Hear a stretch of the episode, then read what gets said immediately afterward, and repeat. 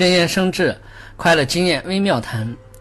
二百五十九，具有羞耻心的人，因为拥有忠厚诚实的美德，他的德行品格让人信赖。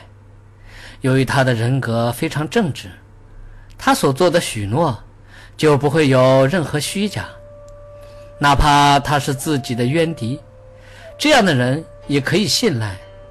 如果在他遇到危难时去帮助他，他就不会计较以前彼此的怨恨，而会从内心去感激你。